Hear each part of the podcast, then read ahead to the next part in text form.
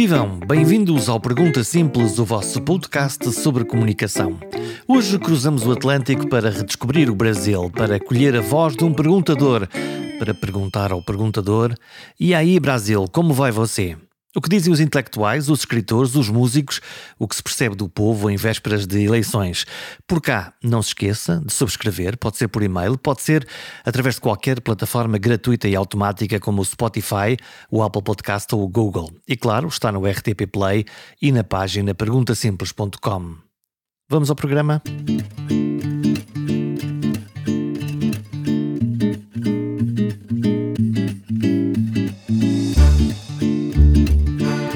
Faltam poucos dias para que os brasileiros escolham o seu presidente. É já no próximo dia 30 que 150 milhões de eleitores escolhem entre Jair Bolsonaro e Lula da Silva. Uma eleição que, segundo as sondagens, parte ao meio o Brasil. A comunicação entre os candidatos e apoiantes é agressiva e o uso de palavras ofensivas é o pão nosso de cada dia. Na televisão, nos debates, nas entrevistas e, pior, nas redes sociais, sem qualquer tipo de curadoria ou moderação, sem freio nem bom senso, é o quase vale tudo. As acusações de mentir, de corrupção, de comportamentos antidemocráticos são moeda de troca em todos os choques entre fações. Ainda assim quis tentar perceber o que se passa no Brasil para além de todo este ruído, para além do óbvio e da agressividade verbal. Recorri a Afonso Borges, brasileiro, jornalista, escritor e gestor cultural. Ele cria eventos literários e fala com pessoas da cultura. É um recordista de entrevistas a escritores, músicos e intelectuais de todo o mundo. O seu Sempre um Papo tem 30 anos e mais de 600 programas gravados.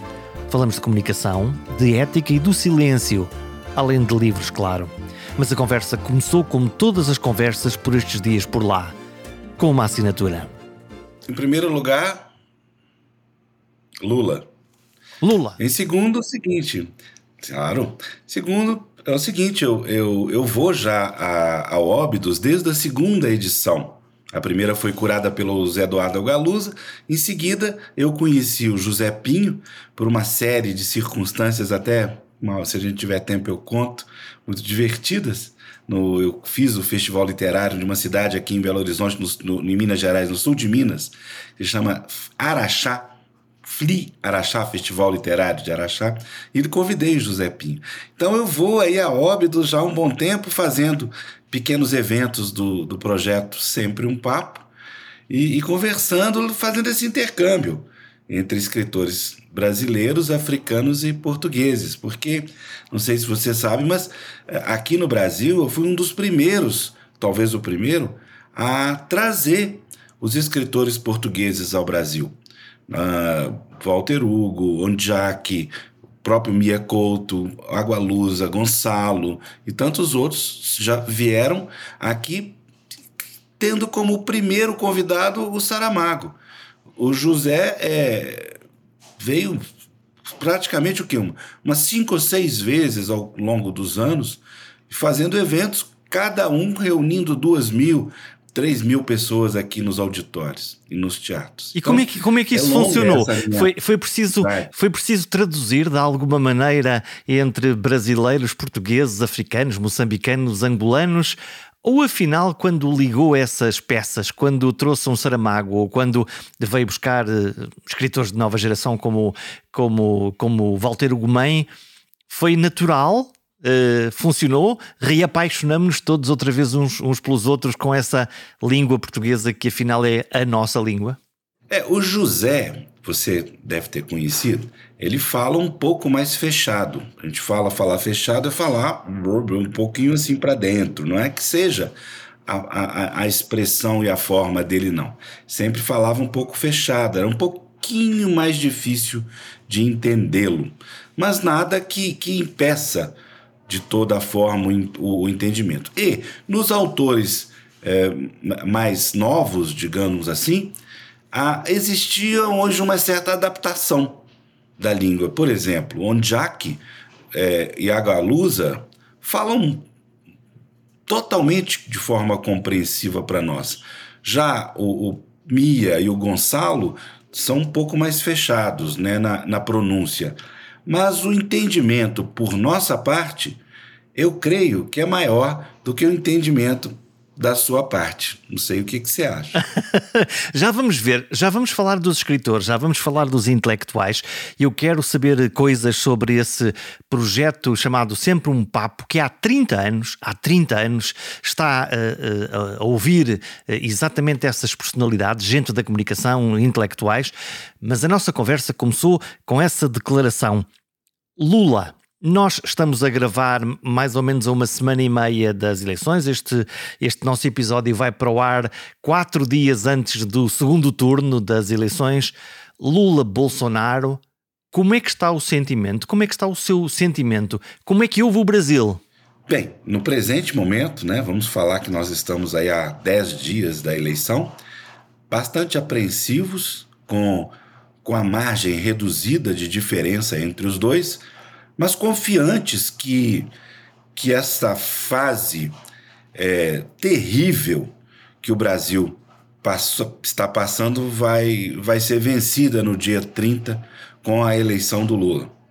Bolsonaro e sua, e sua gangue né, trouxeram para o Brasil tudo de pior em todos os campos e todas as áreas de conhecimento, saúde educação, transportes, e eu nem vou falar da ecologia, porque vocês sabem muito bem qual é a política dele, né? É a política da destruição. E então por que que um homem como Bolsonaro não só ganhou as eleições, como depois consegue ainda assim recolher uma parte substancial da população? Se me diz que eh, está ela por ela, está muito próximo, eh, no fundo o Brasil está dividido a meio.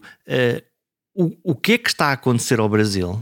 Jorge, essa é uma grande pergunta. E é uma pergunta que nós teremos que nos fazer durante muito tempo daqui para frente. Eu estava aí conversando com o Mia Couto, né? nós tivemos esse, exatamente essa pergunta que ele me fez em Óbidos. E, e ele se recor ele recordou do tempo que, que no, no momento do, da Revolução, quando ele teve que conversar com as pessoas que antes estavam ali matando todos os seus amigos. Tá? Eu acho que o Brasil sofre de um mal mundial. O mundo está doente do ponto de vista da solidariedade. O mundo está doente do ponto de vista da compaixão. O mundo está doente do ponto de vista da ética. Jorge, há quanto tempo você não ouve falar a palavra ética?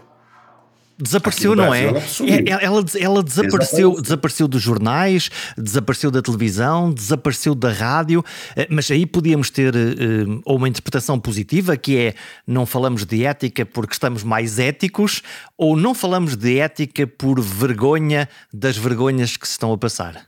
Pois é, uma boa, outra boa pergunta que você fez. Eu acho que não nos falamos de ética porque temos vergonha. No fundo, uh, as pessoas são educadas. No fundo, as pessoas têm pelo menos a consciência do que é certo e errado. E nessa balança do certo e errado, o meio da balança é ética. A ética está aqui. Ela controla todos os movimentos da humanidade. E infelizmente, como a palavra ética vem sendo esquecida, tanta coisa vem acontecendo pelo mundo afora. Se a gente fizer uma, uma, um balanço geral, né? Não preciso falar da Hungria, não preciso falar da Itália, não preciso falar de, da própria guerra, essa guerra é, é terrível, né? Essa guerra desumana, né? Que, tá, que vem acontecendo na Ucrânia, mas que também, se você for olhar a história daqueles países ali, é correspondente, é só uma sequência, né? Então, assim, essa, é uma pergunta, voltando à sua pergunta inicial, é, o Brasil e o mundo está doente, doente de ausência de solidariedade. Essa é a minha opinião. E como é que curamos? Vamos. Uh, há uma caixinha aí de remédios eh, para, para tentar uh, fixar essas, essas fissuras? O que é que podemos fazer? Essa caixinha chama democracia. Essa caixinha, Portugal vem lidando muito bem com ela. Nós temos bons exemplos de países democráticos, Jorge.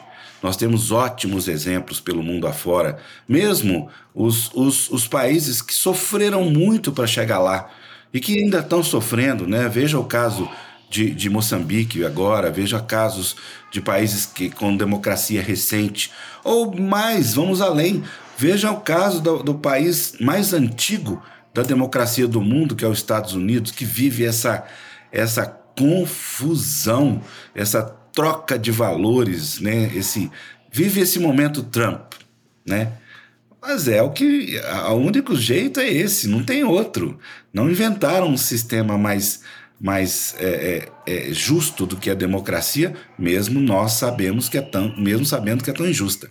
Já agora, Afonso, olhando para um fenómeno como, como o Trump, Trump é um sintoma dessa doença ou, pelo contrário, é um líder de uma nova maneira de interpretar o mundo que é polarizada, que é populista e que uh, roça em determinados momentos a não democracia? Você falou bem, a palavra populista é bem utilizada, mesmo né, quando nós estamos falando da democracia. Só que para falar do Trump, a gente tem que lembrar do país dele. Não dá para generalizar uma, uma mentalidade Trump pelo mundo, na minha opinião. Por quê? Porque lá a democracia deles é bipartícipe, dois partidos é muito ruim para a democracia. E eles estão vivendo isso lá agora. Lá a Constituição deles, por mais que eles cantem de galo, digamos assim, que é que tem muitos anos, não sei quantos anos, peraí. Eles não mexem na Constituição deles há quantos anos? É necessário mexer, o mundo mudou. Tudo mudou. Então, eles estão sofrendo uma depreciação de valores básicos, frutos da própria sociedade estranha. A sociedade é injusta, é, é, é, com distribuição de renda muito difícil, que, enfim, estão vivendo, seu, colhendo seus próprios frutos da sua história antidemocrática, como é a, da, a, da, a dos Estados Unidos. Né? Não preciso dizer da influência externa dos Estados Unidos com relação à ingerência em outros países. Então, falar de Trump, a gente tem que falar da, da, da vida americana, que não é fácil. Hum.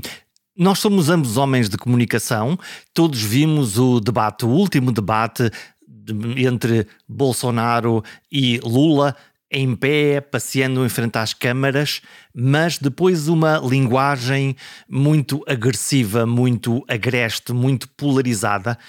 Como é que viu esse, como é que viu esse debate e como é que acha que esse debate foi recebido pela, pela sociedade brasileira? Olha, quem vê Bolsonaro falar e tem um pingo de bom senso, sabe que ele só fala mentira.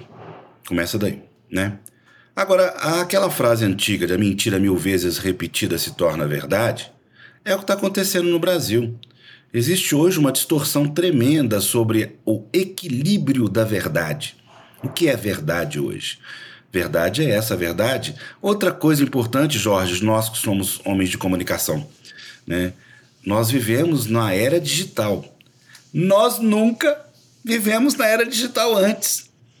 Nós estamos vivendo um verdadeiro aprendizado do que é viver na era digital.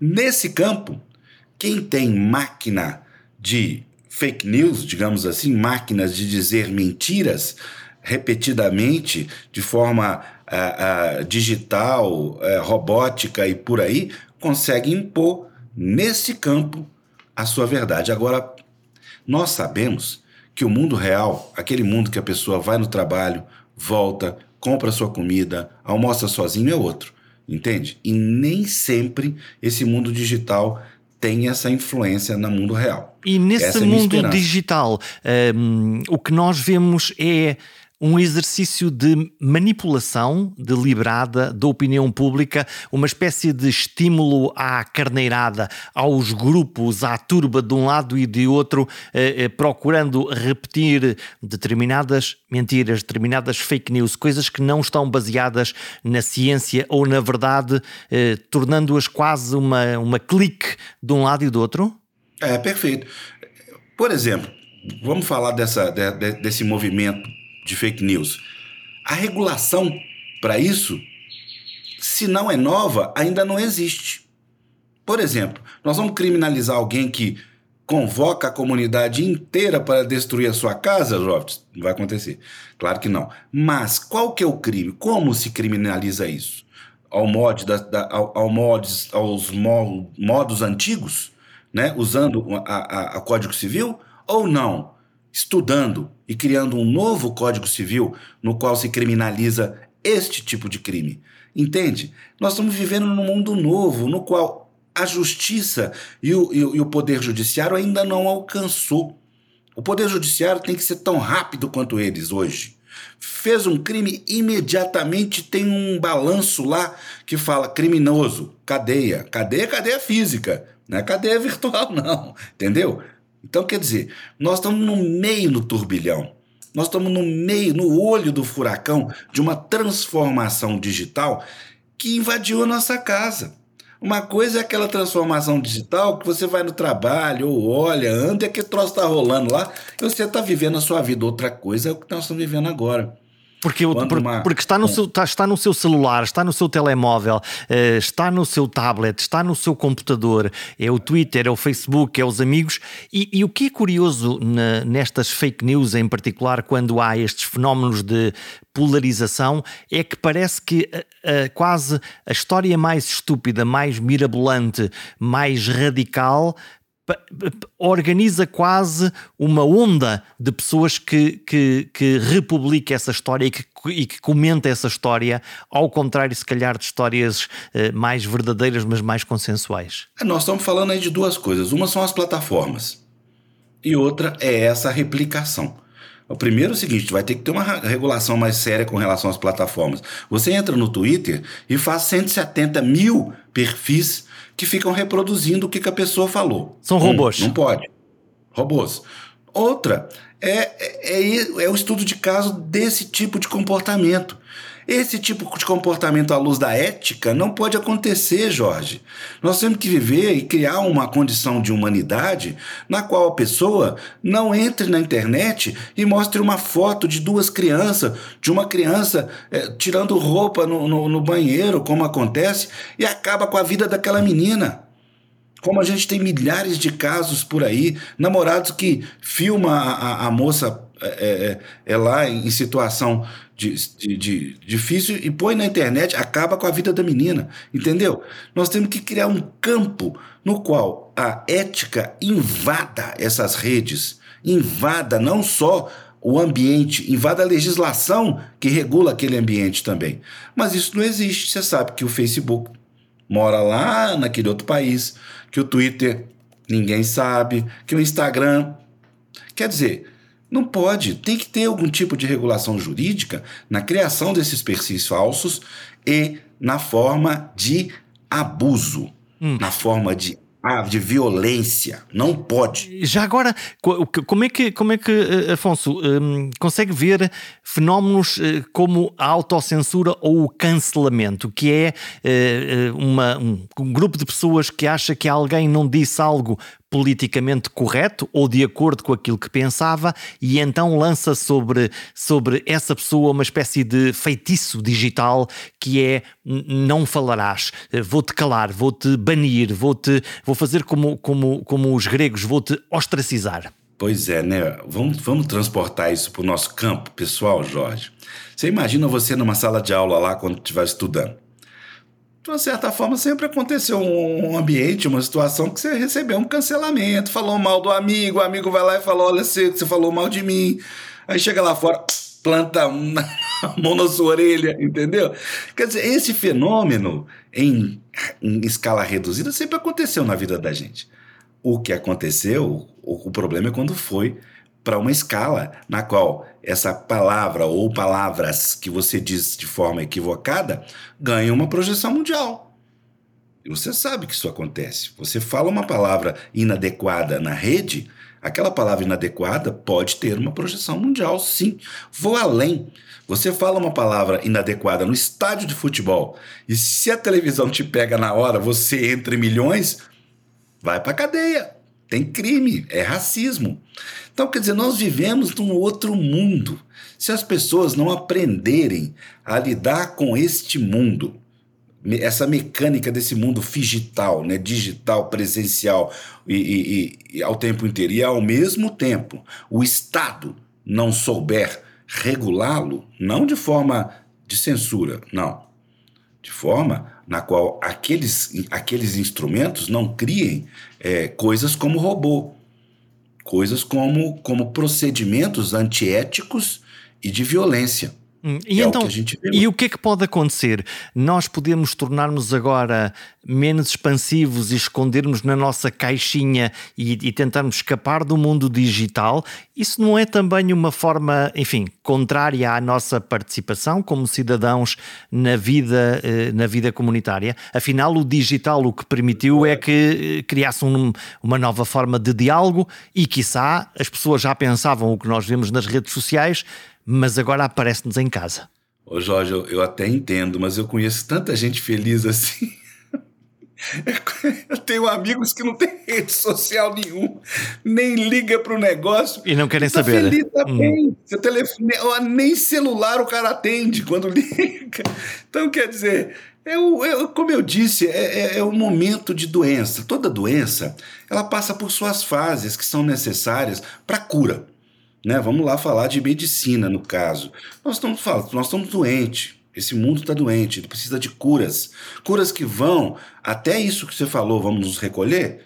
Pode ser, pode ser interessante. Ou vamos expandir esse assunto e criar campos de solidariedade, porque também a rede tem coisa positiva. A rede cria campos, é, redes de solidariedade pelo mundo afora. A rede cria campos de denúncia de coisas graves. Entendeu? Tem um lado dessa mundialização da informação que pode ser para o bem. Por que, que a gente não vai para o bem? Aí nós estamos falando de ser humano. Aí o ser humano é isso, né? Lá, falar de... lá estamos o que é o ser humano bom e a parte má também. Uh, Permita-me, Afonso, uma, uma questão muito mais uh, pessoal.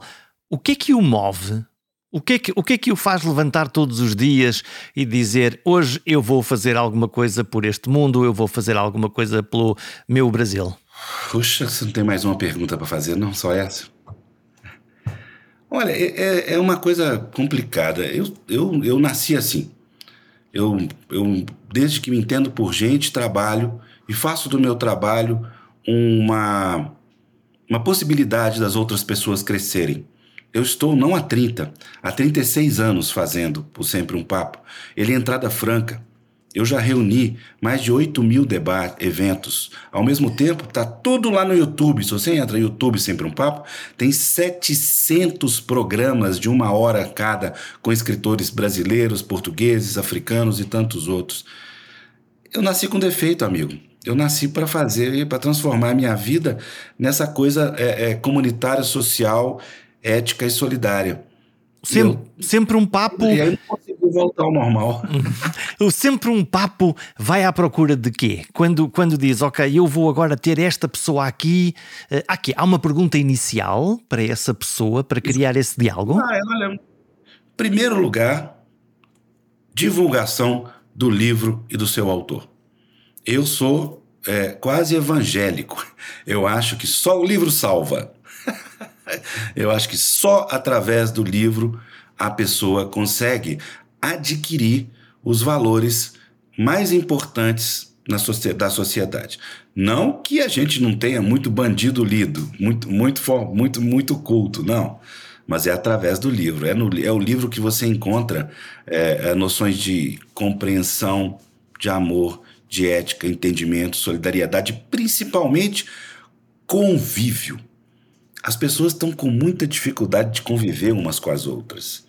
Sabe, aí na Europa, então, com essa confusão das, da, dos movimentos migratórios provocados pela guerra, eu tenho visto tanta intolerância. Quer dizer Portugal, que não estamos, não. não estamos, a ouvir, não estamos a ouvir os outros, não estamos a ter capacidade de ouvir o outro. Exatamente. Então, se o Sempre um Papo tiver um norte, é um primeiro esse. O segundo é isso. O Sempre um Papo, a pessoa que fala quando fala, as outras ouvem. E isso é básico na compreensão humana. Entende? Eu já fiz eventos com Saramago, no qual ele falou uma hora e meia seguida, e você não ouvia um suspiro na plateia de 3 mil pessoas. Se caísse essa caneta, como caiu aqui agora, era um estrondo dentro do auditório. E assim é com todos e todos os escritores que eu já fiz sabe? A disciplina do ouvir antes de falar é, é, é, devia ser dada na, na, na, na, divulgada no mundo inteiro como base do diálogo e do entendimento. O mundo seria muito melhor se quando uma pessoa ouvisse, a outra falasse, a outra ouvisse. Então tem esses dois campos. Um é de divulgação do livro e do autor, que é meu objetivo. Segundo, do esclarecimento, do, da transmissão de valores é, é, básicos para o bom convívio, solidariedade, ética. Por quê? Porque quando eu escolho um convidado, Jorge, eu, eu tenho essa liberdade. Eu vou escolher o Jorge Corrêa para ir no Sempre um Papo, porque eu sei que ele tem alguma coisa boa a dizer. Eu não vou escolher outra pessoa, que eu não vou falar o nome dele aqui no início do programa que a gente falou. Ele não vai no Sempre um Papo. não vai nunca. Não há chance, não há possibilidade dessa pessoa participar do meu projeto. Assim como nenhuma do seu, nenhum dos seus asseclas ou de outros asseclas desse mundo ruim que ele representa. Portanto, faz de curador e consegue escolher entre aquilo que é eh, quem consegue trazer uma imagem mais positiva, em que quem está a ver fique melhor no fim do diálogo, e ao mesmo tempo curador e dizer não, esta pessoa eu não consigo, não consigo, não quero ouvir, não merece ter o meu, o meu espaço. O meu espaço e o espaço do outro. Porque eu te faço a seguinte pergunta: se eu, bem, não vou falar o nome da pessoa, você vai tirar a sua. A, a, a, você vai se levantar da sua cadeira e vai lá naquele auditório fisicamente para ouvir aquela pessoa? Não vai. Agora, se eu te convido para uma conversa, eu, você, minha Couto e Agualusa, você vai. Claro. Entendeu? E entre outros, entre tantos. Amigo, tem tanta gente boa nesse mundo para falar. Por que, que eu vou escolher o outro? Já vamos voltar, já vamos voltar aos escritores. É importante ouvir é, é a minha sensação de que no mundo de hoje em dia Uh, parece que as pessoas querem cada vez mais escutar a si próprias e, e atropelar o outro, como se o diálogo, em vez de for, se for uma coisa eu falo e depois ouço e vice-versa, seja uh, eu, eu falo sobre ti, tento-te convencer, tento ganhar-te no diálogo, uh, no debate, ao invés de, de enriquecer-me a mim e vice-versa. É, eu acho que é isso mesmo. Agora, nós sempre temos que acreditar que existem pessoas que querem nos ouvir. Existem pessoas, Jorge, que querem nos ler. Existem pessoas que querem pegar essa leitura e transformar em teatro, em cinema, em dança, em literatura, em outras artes. Existem boas pessoas no mundo. E hoje, com esse mundo em decadência, com essa, com essa fase que a humanidade está passando, tão egocêntrica, tão individualista, tão tão de direita, digamos assim, né? Estão indo para um, um movimento é, é, tão, tão, tão retrógrado de, de, de valores, a gente tem que agarrar nas pessoas boas, agarrar em, em gente que tem o que dizer e mensagem positiva para dizer. Então, e por que que esses maus, eh, arrisco quase a dizer não éticos, estão a ser tão mais ouvidos? Porque gritam mais alto ou porque estão a captar eh, o sentido mais visceral da sociedade e, portanto, estão a falar de uma coisa binária, simplificando algo que é muito complicado e usando os afetos de uma forma agressiva e não inclusiva? Ó, oh, essa é uma possibilidade. Você já, já colocou a resposta na pergunta, mas eu tenho um amigo que diz o seguinte: toda vez que uma pessoa está morrendo, nos estertores, dois, três dias antes ela dá aquela levantada, chama a família, despede de todo mundo. Eu estou falando que minha avó fez isso comigo. Minha avó, querida vovó Teresa, chamou a família inteira, deu recado para todo mundo, disse para todo mundo, era uma italiana, vovó italiana, aquela coisa, né? Tomava conta do mundo inteiro, falou para todo mundo, deitou e morreu. Então, a minha esperança é que isto seja são estertores de uma era que está acabando. Está acabando em todos os sentidos. Nós estamos virando uma chave digital que afeta o cérebro, você começa a pensar diferente. Nós estamos virando uma chave humana. Veja bom, veja bem, é muito simples. Se a gente não acolher esses refugiados, essas pessoas do mundo, esses pobres, a pobreza tem que acabar. A distribuição de renda tem que melhorar. Em terceiro lugar, Aliás, voltando para testar o primeiro, se a gente não parar de destruir o planeta, não vai ter planeta. Então nós temos chaves aí muito importantes para serem viradas, que eu acredito nisso. Nós, tamo, nós estamos nos estertores de uma era. Tem outra chegando. Talvez a gente nem esteja aqui. mas está virando. Hum, gosto desse otimismo. Falamos já de Saramago, mas na realidade uh, conversou com pelo menos quatro prémios Nobel, dezenas de outras pessoas. Quem são os seus favoritos? Quem, ah, é confessável quem é que foram esses, esses grandes conversadores que lhe encheram a, a alma e porquê? Olha, eu vou dar uma resposta. Você conhece Minas Gerais? Você sabe do político de Minas Gerais? O político de Minas Gerais, para quem não sabe, é aquele político ponderado, meio termo. A história no, da política brasileira sempre foi guiada pelo bom senso e pelo equilíbrio do mineiro. Basta olhar a história. Então, assim, perguntaram por Carlos Drummond de Andrade, nosso poeta maior um dia, qual foi o, maior o melhor poema que ele escreveu na vida pessoa escreveu poema durante 80 anos, 82 anos. Ele respondeu rapidamente: o último. Então, respondendo a sua pergunta, é, quem, eu, a, a, pessoa mais recente que eu tive agora foi o Mia Couto aí. Então, Mia Couto. E o Mia Couto, que é absolutamente extraordinário, e pelo contrário, até admito que não haja nomes, aquelas pessoas que, que vai conversar, que têm uma obra notável, que têm coisas para contar, mas que não estão viradas para falar, são mais de escrever e é preciso quase ir lá arrancar dentro do coração a sua verdade e, e que, e fazer quase mil malabarismos para conseguir que essa pessoa brilhe tanto como se fosse num livro ou num poema? São raras, são muito raras, Jorge. O grande escritor tem a capacidade da fala porque a fala é muito próxima do, do, do texto. Quem fala bem, escreve bem. Raras pessoas falam bem e escrevem mal. Então, se você conseguir é, é, reportar grandes é, escritores, eles falam bem. Pode olhar Vargas Llosa, Nélida Pinhon, Nélida é um deslumbre de, de, escritora, e tantos e tantos outros que eu poderia citar aqui, mas respondendo a sua pergunta, aqui no Brasil a gente tem dois que são ícones né, desse campo do silêncio né? Que é o Raduan Nassar, né? E o Vampiro de Curitiba, né?